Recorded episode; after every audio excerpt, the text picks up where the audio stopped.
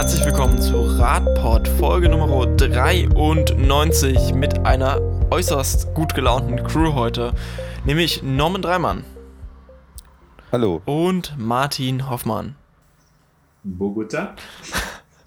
Martin hat schon das erste Thema angekündigt und ich habe nicht zu viel versprochen, es ist gute Laune heute. Ähm, unsere heutige Radtour wird uns durch sehr internationale Gefilde führen, um im Endeffekt dann irgendwann nach Brandenburg zu kommen und in Magdeburg zu enden. Ähm, kann jeder entscheiden, wo er dann ja. zwischendurch aussteigen möchte, wo es ihm am liebsten gefällt. Zuerst geht's nach Bogota. In 80 Tagen um die Welt sozusagen. Oder in genau. 20 Minuten, wenn der Podcast seine normale Zeit erreicht. Ja, wir, wir, haben, ähm, wir haben, ja, wie ihr merkt, äh, wir machen unseren Podcast immer noch äh, getrennt, also mit, mit, mit, mit, mit Skype und sonstigen Aufnahmesoftware. Äh, und ähm, ja, wir machen einen, einen, Spaziergang durch die Welt. Äh, aufgegriffen haben wir jetzt hier einen Artikel. Ähm, es ist ja Corona-Zeit, ähm, wo es darum geht, ähm, dass aus Bogota ein Impuls kam zu äh, Pop-up Bike Lanes. Ähm, das hatten wir auch schon äh, als äh, Thema äh, in einem vorherigen Podcast. Also es geht letztendlich darum, dass äh, Bogota so einen Impuls, man könnte sagen, einen Impuls für die Welt gegeben hat. Ähm, die Stadtverwaltung dort hatte schon vor der Corona-Krise so eine Art Sonntagsprogramm. Das heißt, die haben sonntags Straßen gesperrt damit es eben einfach ruhiger wird und dass Menschen dort eben auch zu Fuß und mit dem Fahrrad unterwegs sein können, sicher unterwegs sein können. Und das haben sie dann einfach, in, äh, als dann auch äh, Corona dort angekommen ist, ähm, einfach ausgeweitet auf, auf alle Tage und ähm, haben dann eben relativ schnell gesehen, dass es eben auch Erfolg bringt und dass äh, die Leute das sehr gut annehmen. Genau, also es war dann äh, Initialzündung. Viele Städte in der Welt haben sich das angeschaut, also beispielsweise Budapest oder Mailand Mexiko-Stadt, Minneapolis, Calgary, ähm, wo man einfach gesagt hat, boah, super Beispiel, machen wir auch. Ja, jetzt kommt so ein kleines Aber, wenn man jetzt in unser Land schaut, dann äh, reden wir immer nur von Berlin, ähm, wo die Verwaltung ja äh, etwas fahrradfreundlicher ist als in anderen Kommunen. Ähm, und in vielen anderen deutschen Städten passierte aus der, aus, aus der Initiative der Verwaltungen heraus eigentlich nicht viel. Ähm, es gibt Städte, wo das dann von Bürgerinnen und Bürgern initiiert wird. Ähm, also im Artikel werden hier Stuttgart, Frankfurt und Freiburg genannt. Habe ich mir selber noch nicht angeschaut. Ähm, ja, wo ich einfach nur noch mal wieder sagen muss, äh, warum eigentlich? Was ist denn daran so schwer zu sagen, ja, wir haben eine Ausnahmesituation, es bietet sich jetzt an, einfach auch Dinge mal zu machen, auszuprobieren, ähm, eine Protected Bike Lane zu schaffen, wo wir vielleicht schon länger darüber diskutieren, aber uns noch nicht getraut haben das mal zu machen. Jetzt ist es die Gelegenheit. Ähm, ja, also da hoffe ich, dass in, in den nächsten Tagen, Wochen, äh, vielleicht in der einen oder anderen Stadt äh, außer Berlin das äh, noch vorangetrieben wird. Wir werden sehen. Wir werden sehen. Nicht zuletzt kommt es, äh, glaube ich, eben auch darauf an, dass Bürgerinnen und Bürger da eigentlich äh, einfach äh, mehr Druck machen. Ja, äh, es könnte auch sein, dass der Staat von sich aus da agiert und sagt, okay, nachhaltige Mobilität, Radverkehr, das ist was Relevantes und das wollen wir fördern. Nämlich auf uns, im nächsten Stopp unserer äh, internationalen Radtour geht es dann auch schon nach Europa. Wir halten wieder in Frankreich. Letzte Woche haben wir über die Pläne von Anne Hidalgo, also der, äh, der Bürgermeisterin in Paris, äh, gesprochen, die dort das Radwegenetz weit ausbauen will und auch die äh, jetzt durch Corona entstandenen Radwege beibehalten möchte. Und jetzt geht es dort um konkrete Fördermaßnahmen. Während wir in Deutschland heute über Abwrackprämien diskutiert haben, also die Förderung des Autoverkehrs, plant ähm, Frankreich eine Förderung des sicheren Radverkehrs, so würde ich es jetzt mal nennen. Norman. Ja, nicht nur des sicheren Radverkehrs, sondern überhaupt, äh, dass man sein Rad vernünftig benutzen kann. Sie sind eigentlich auf eine total einfach, also haben eine total einfache Lösung gemacht. Sie äh, sponsern sozusagen das Reparieren seines Rades. Also wenn man sein Rad reaktiviert, aus dem Keller holt, ähm, kriegt man bis zu 50 Euro zur Verfügung gestellt für Reparaturen. Also der ist ein Topf von 20 Millionen Euro, den man nutzen kann. Äh, und wenn dann eben am Rad sowas wie Kette, Antrieb gewechselt werden muss, kann man das da abrechnen. Bis zu 50 Euro, alles darüber bezahlt man selbst. Das ist, wenn man so drüber nachdenkt, eigentlich eine total simple Idee. Und im ersten Moment denken die meisten so, naja, aber wieso? Ähm, wenn man sich mal den Spaß macht, aktuell kann man das ja wieder, wenn man draußen ist und viele Leute beim Radfahren sieht. Viele holen einfach das Rad, was sie vielleicht auch schon mehrere Monate oder vielleicht Jahre nicht mehr benutzt haben, aus dem Keller und fahren damit Rad. Und dann sieht man manchmal, wenn man da ein Auge für hat, schon interessante Dinge oder hört Interessantes, so wie Antriebe sich anhören, äh, wo dann mal das Öl fehlt, äh, wo die Reifen eigentlich völlig verschlissen sind, äh, mit einem Luftdruckfahren, der vielleicht nicht ganz so zuträglich ist zum Radfahren, was das Radfahren auch anstrengend macht. Ähm, und da habe ich eben einen Fördertopf, dass ich da mein Fahrrad zu meinem in einer, äh, im, im Stadtteil äh, befindlichen äh, Fahrradreparateur bringe und der bringt das dann mal in Schuss und ich kriege das unterstützt vom Vaterstaat. Ich halte das für eine echt coole Idee, weil äh, der eine oder andere wahrscheinlich, der jetzt so über die letzten Tage sein Rad benutzt hat und das dann da vorbeibringt und ein sauber eingestelltes Rad zurückkriegt, auch merkt, wie wichtig es ist, dass so Wartung passiert und dass das dann auch was mit Freude am Fahrradfahren zu tun hat. Und äh, solche kleinen Dinge können schon dazu führen, dass die Leute ihr Rad viel häufiger einsetzen. Weil wenn so ein Rad leise ist, anstatt dass es rumquietscht, wenn man damit fährt, ist das irgendwie entspannter, als wenn man auf so einem Rad sitzt, äh, was einem die ganze Zeit Rückmeldung gibt über die Kraft, die man ins Rad steckt und solche Dinge. Also ich finde das ein kleiner Ansatz eigentlich nur, aber ich glaube, das kann relativ erfolgreich werden und ist eine coole Sache. Ich glaube, das ist auch aus anderen Perspektiven noch total interessant. Also wenn man bedenkt, zum einen ist es eine Wirtschaftsförderung, die ja dann definitiv lokal ankommt, weil die genau. Reparaturleistung äh, werde ich jetzt wahrscheinlich eher nicht aus dem Ausland beziehen. Ähm, ja, also man, keiner wird sein Rad äh, äh, irgendwo hinschicken, um das da reparieren zu lassen. Also das wird sicherlich im Stadtteil passieren. Genau. Und zum anderen ist das natürlich vor allem die Möglichkeit, dass die Menschen das zur Reparatur bringen, die es dann ehesten nicht machen würden, weil sie sich vielleicht sowas gar nicht leisten können. Und dann ist das ja natürlich schon so ein, so ein ja, Anreiz. Das hat ja noch nicht mal was mit Leisten zu tun, sondern äh, ich glaube, bei vielen fehlt die Erkenntnis, dass das sein muss. Das Fahrrad ist so ein Gerät, was du einfach 100 Jahre benutzt und dann wegschmeißt, wenn es nicht mehr funktioniert, aber wo es auch nachhaltig sein kann, einfach mal ein paar Teile zu tauschen, die dazu führen, dass sich das Rad eigentlich wieder relativ gut anfühlt. Wobei man halt aber auch sagen muss, es gibt Leute, die können sich so eine Reparatur nicht leisten. Definitiv. Also die ist schon äh, nicht ganz irrelevant. Und wenn ich solche Räder wieder in Schuss bringe, ist das natürlich auch ein relevanter Beitrag zur Verkehrssicherheit. Genau. Ja. Also so eine funktionierende Bremse hat äh, äh, doch ein paar nicht von der Hand zu weisenden Vorteile.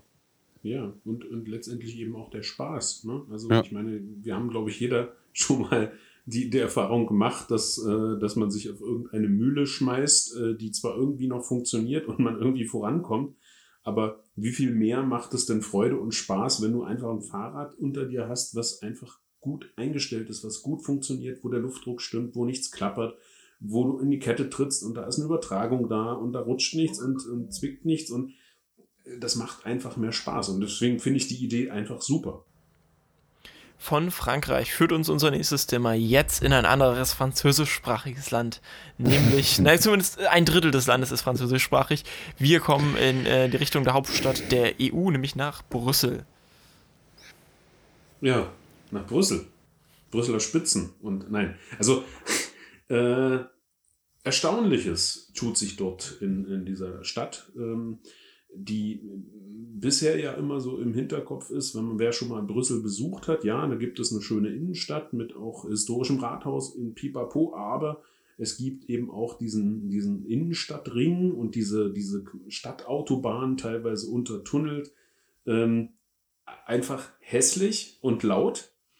Und ähm, ja, die, die äh, die Stadträte in, in Brüssel haben sich da jetzt ein bisschen äh, überlegt, was man da machen kann. Im Moment ist es ja ohnehin so, dass eben weniger Verkehr ist, dass eben auch von den ähm, Bewohnerinnen und Bewohnern in der Innenstadt so wahrgenommen wird. Ähm, da wird hier beispielsweise eine junge Mutter im Artikel zitiert, die eben sagt, ja, endlich können die Kinder draußen mal spielen und Rad fahren. Autos äh, sind sehr viel weniger da, die fahren auch nicht zu schnell. Und es ist einfach sehr viel angenehmer, weil es leiser ist. Und ähm, ja, und auch die Stadtverwaltung hat sich äh, dem angeschlossen und überlegt, äh, was man nach Corona oder in dieser, aus dieser Zeit mitnehmen kann in die Zukunft. Und die haben sich was, was Unglaubliches ausgedacht. Die werden äh, versuchen, den kompletten Innenstadtbereich auf äh, 20 Kilometer pro Stunde zu beschränken so dass eben äh, Fußgänger und auch Radfahrende die Straße ganz normal mitnutzen können. Da muss man dann natürlich ein bisschen gucken, ähm, und auch natürlich gute Öffentlichkeitsarbeit machen, dass das so gedacht ist. Man muss es, auch das immer wieder ein Thema, was wir ansprechen, man muss es dann natürlich auch kontrollieren.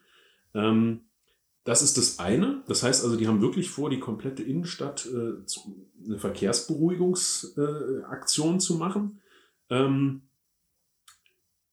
das, ist, das ist das eine. Und dann werden sie trotzdem auch zusätzlich noch versuchen, auch für die Nach-Corona-Zeit 40 Kilometer neue Radwege in der Stadt zu schaffen, um eben den Leuten die Möglichkeit zu geben, nicht unbedingt dann auf Busse und Bahnen äh, wieder umzusteigen, weil die eben voll sind und da natürlich die Gefahr dann wieder größer ist, aber auch eben nicht wieder zum Auto zurückzukehren, sondern die Alternative Fahrrad nutzen zu können. Und ähm, die äh, Verkehrsministerin der Region, die, die, die, die sagt das ganz treffend, das äh, will ich auch hier gerne mal zitieren. Ähm, wir dürfen nicht zurück zum Business as usual. Wir müssen diesen Moment nutzen, um einen guten Neustart zu gewährleisten und wir müssen die Menschen ermutigen, mehr zu Fuß zu gehen und Fahrrad zu fahren. Punkt. Mehr muss man nicht sagen. Und das Schöne ist, offensichtlich gibt es viele europäische Staaten beziehungsweise auch europäische Städte, die das verstanden haben. Und dann guckt man wieder in das eigene Land und sieht, ja, Berlin, ja, Berlin, Berlin, aber da kommt dann eben nicht so viel hinterher. Ähm, und das ist ein bisschen schade und da würde ich mir natürlich, äh, wie schon gesagt, wünschen, dass wir insgesamt einfach mutiger sind, auch in Deutschland, sowas einfach mal voranzutreiben und einfach auch dann die jeweilige Ebene, Verantwortungsebene, eben auch sagt, ja, dann mache ich das einfach jetzt mal für meine Kommune und versuche das mal umzusetzen, da wo es geht. Und ich bin einfach mal mutig und nutze die Chance und viele Städte haben ja diese Programme mit, äh, mit Klimaschutz, mit, äh, mit Verkehrsentwicklungsplan, wo es darum geht, Verkehr umzustrukturieren und einfacher zu machen und sicherer zu machen und eben auf die Nahmobilität zu setzen, ÖPNV, Radverkehr, Fußverkehr. Ähm, und es gibt diese Beispiele und, und, und Brüssel ist jetzt nun auch keine Stadt, wo, wo riesige Alleen und breite Straßen sind, sondern es ist auch eine historische Stadt, wo man sagen kann, ja, hm, da gibt es an der einen oder anderen Stelle vielleicht nicht so viel Platz. Die machen es aber trotzdem. Das ist für mich der Punkt, ähm, wo ich sage, unbedingt nachlesen den Artikel und ähm, ich bin mal auch wieder mal gespannt, wie sich das entwickeln wird und wie die Menschen vor Ort einfach auch darauf reagieren. Was man ja auch sieht, also, oder was im Artikel auch interessant war, war das Thema, dass so ein Taxifahrer, der interviewt wurde und lustigerweise steht er auf der positiven Seite, äh, der dann eben meinte, man müsse dann eben ein bisschen vorsichtiger fahren. Ja, weil die Geschwindigkeit auf 20 km/h reduziert wird. Ähm, aber ich würde das gar nicht so negativ sehen, dass das nicht auch in Deutschland funktioniert oder so, oder die Sache nicht aus dem Tritt kommt, sondern das wird kommen, weil viele während dieser Zeit, die wir jetzt erlebt haben, erlebt haben, wie ruhig es sein kann. Also ähm, der Vergleich kommt ja jetzt erst wieder auf, wenn alles in Tritt kommt und äh, der Lärm zurückkehrt und der Verkehr zurückkehrt, der ja äh, aktuell äh, äh noch deutlich reduziert war äh, und noch ist in manchen Städten. Ähm, ich glaube, dass der eine oder andere dann relativ schnell zu der Erkenntnis kommt, wie es sein könnte, wenn man Dinge anders macht, weil es macht eben einen Unterschied, äh, ob da 100 Autos langfahren, 100 Radfahrer, 100 Fußgänger lang gehen oder man eine Straßenbahn durchfährt. Das ist äh, ein deutlich anderes Aufkommen.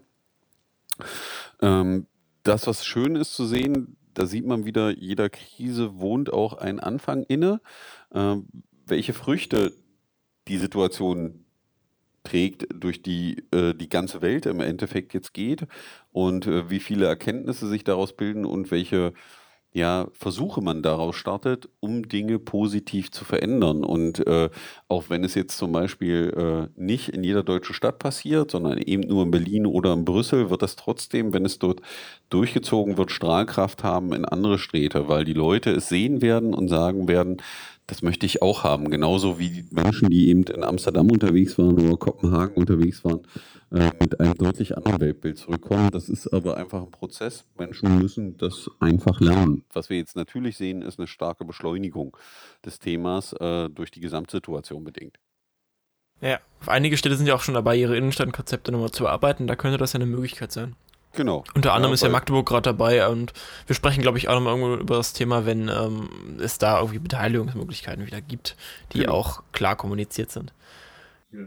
Aber ich denke, auch da kommt es eben wieder darauf an, dass sich Bürgerinnen und Bürger eben auch zu Wort melden und sagen, also, liebe Oberbürgermeisterin, lieber Oberbürgermeister, hm, ich habe jetzt hier ein paar Artikel gelesen und oder ich war äh, auf der Seite so und so und habe gesehen, äh, die Stadt so und so macht das, die Stadt macht das, die Stadt macht das. Wann passiert das eigentlich in meiner Stadt? Mhm. Wir haben doch das Oder Problem in da, meiner das Straße. Problem- Das ist ja auch schon Genau. Beginn. Ja? Genau, genau. Und darauf hoffe ich, denn das ist ja auch ein Stück weit unsere Erfahrung. Ähm, je mehr Menschen sich auch wirklich äh, ihren Mund aufmachen und sich melden und eben auch direkt die äh, politische Ebene oder die Verwaltung eben ansprechen, dann bewegt sich eben auch schneller was. Von daher, ja, das sind Impulse und ich hoffe einfach, dass, äh, und da gebe ich dir ein Stück weit recht, äh, Norman, das wird äh, sicherlich ähm, vielleicht reichen die paar Beispiele, die wir jetzt haben, um einfach dann auch zu sagen, ja, guckt mal an, was die geschafft haben und welchen Erfolg sie auch damit haben, Ja, und das sind ja, äh, äh, was also Innenstadthandel angeht, etc. genau, ich glaube, wir, wir brauchen auch nicht von ein paar Beispielen reden, weil ich glaube, keiner von uns hätte, wenn, wenn Marco oder wir uns die Frage vor vier oder fünf Monaten im Podcast gestellt hätten, was so in solchen Städten möglich wäre und auf welche Ideen man kommt, wäre uns das, glaube ich, nicht eingefallen. Also da hätte keiner drauf gewettet, dass wir eben wie jetzt hier über Brüssel oder Bogotá oder solche Städte äh, reden und äh, plötzlich Ideen erwachsen oder dass in Berlin innerhalb von, von Wochen Pop-up-Bike-Lanes durchgesetzt werden. Also dass man Radwege auf die Straße bringt. Äh, muss man wirklich sagen, dass, also ich hätte mir das nicht vorstellen können, dass wir über so eine Situation reden. Ja, es lässt hoffen auf jeden Fall. Ja. Wir haben Hoffnung. Ähm, letzte Woche haben wir ja schon über ein innovatives ähm, Radverkehrskonzept bzw. Verkehrskonzept in Magdeburg gesprochen. Jetzt geht unsere internationale Radtour nach Deutschland und sie kommt in Potsdam an.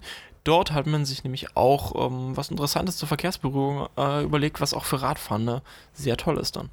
Norman. Mhm. Also man, man hat sich das sicherlich äh, äh, nicht überlegt, sondern hat das übernommen aus der Stadt, äh, äh, die da, äh, je nachdem von wo man guckt, aber neben Potsdam liegt, die relativ groß ist, äh, das große Berlin. Und da sieht man dann, dass so Strahlkraft funktioniert.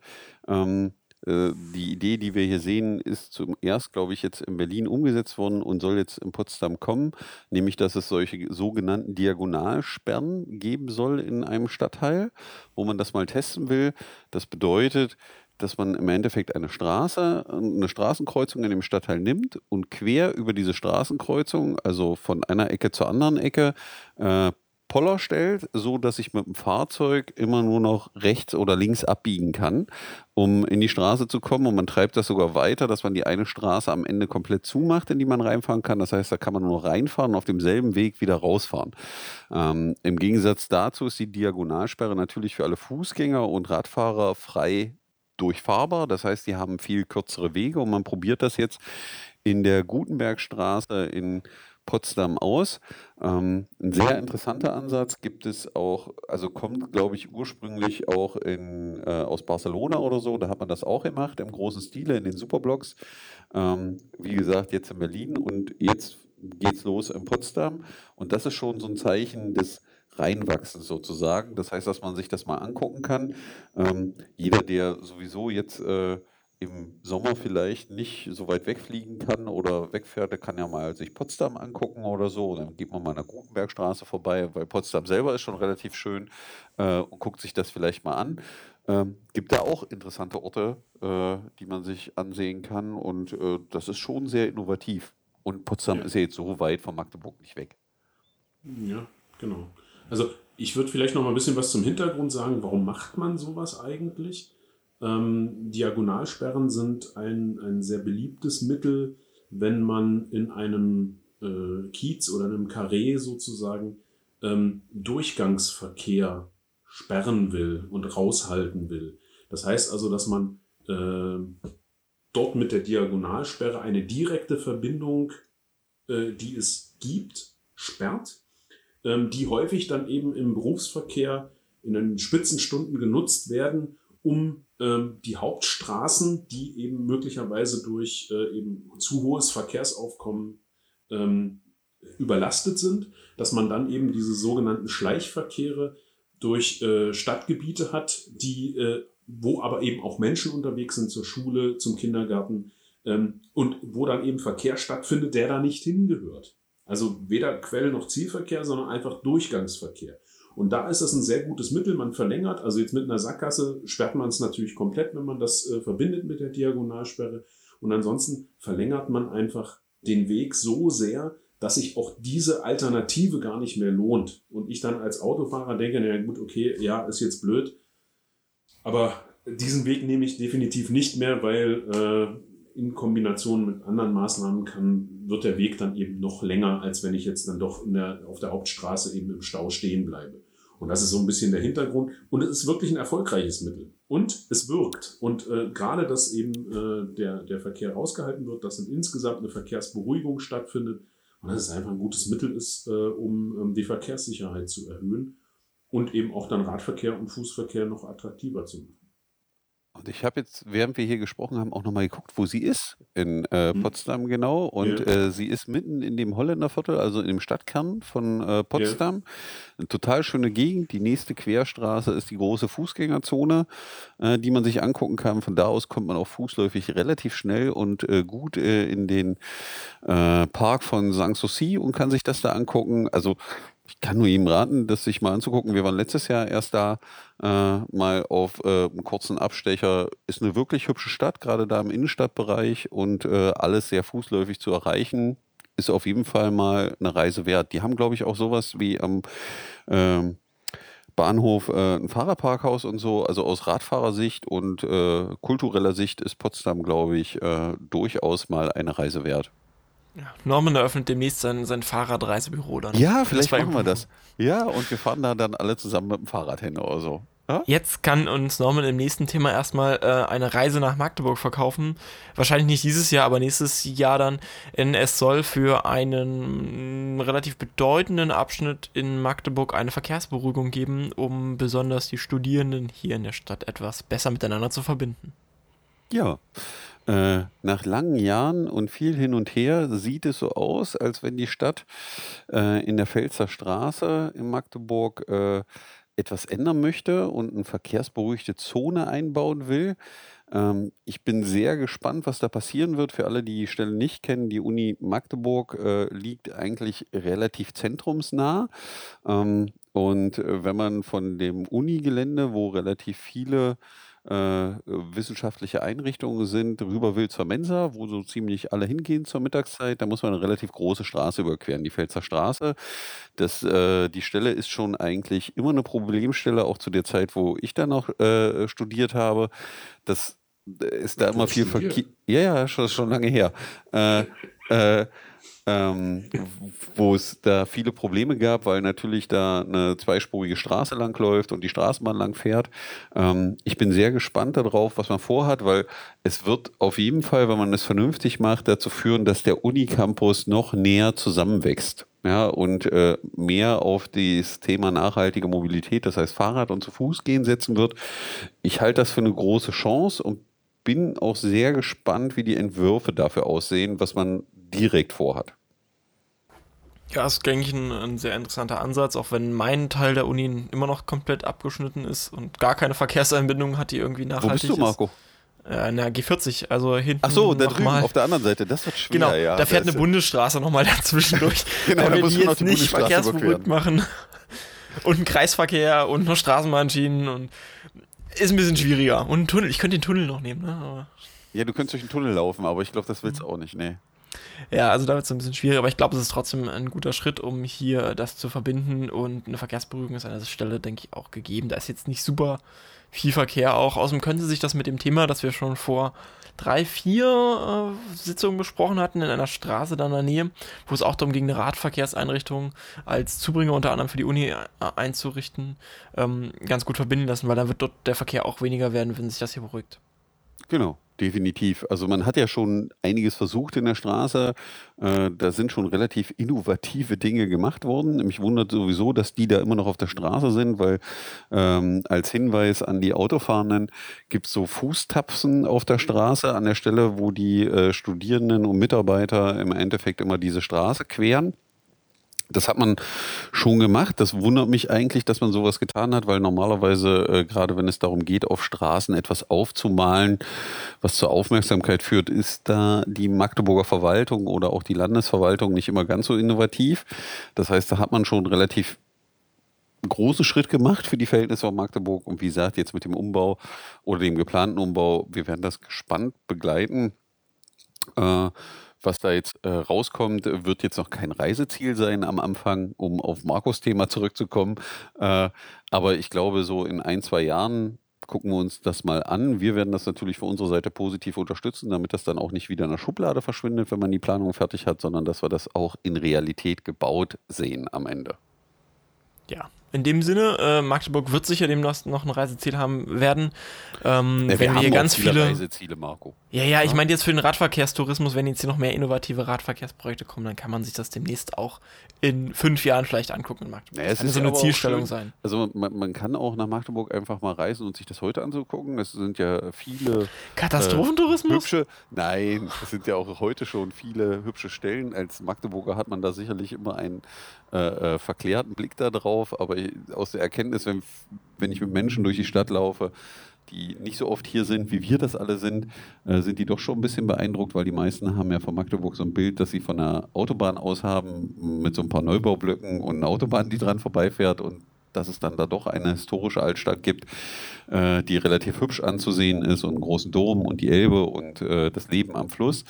Ähm, ist ja schon sehr positiv und dann kann man da später nochmal hinfahren und sieht noch die viel positiveren Veränderungen, äh, weil äh, das geht uns allen so in großen Städten, in denen man war, verändern sich eben viele Dinge, das hatten wir ja am Anfang des Podcasts und das macht sie dann auch nochmal besuchenswert nach zehn Jahren, um zu sehen, was hat sich denn positiv noch zu dem, was man schon erlebt hat, verändert. Mit dieser schönen positiven Note verabschieden wir uns für heute und hören uns nächste Woche wieder, hoffentlich auch mit genauso einem positiven Einstieg. Tschüss. Aber immer noch in Corona-Zeit, ne? Ja. Aussichtlich. Hm.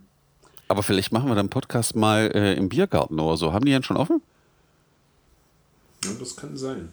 Nein, ist ja. die Antwort übrigens. Spoiler. Achso, ja, Marco hat das wieder alles hingerichtet. Wir trinken weiter Bier beim Skypen und äh, machen dann einen Podcast. Ja? Naja, gut. Okay. okay. Bis nächste Woche. Tschüss. Bis nächste Woche. Ciao. Bis dann. Tschüss.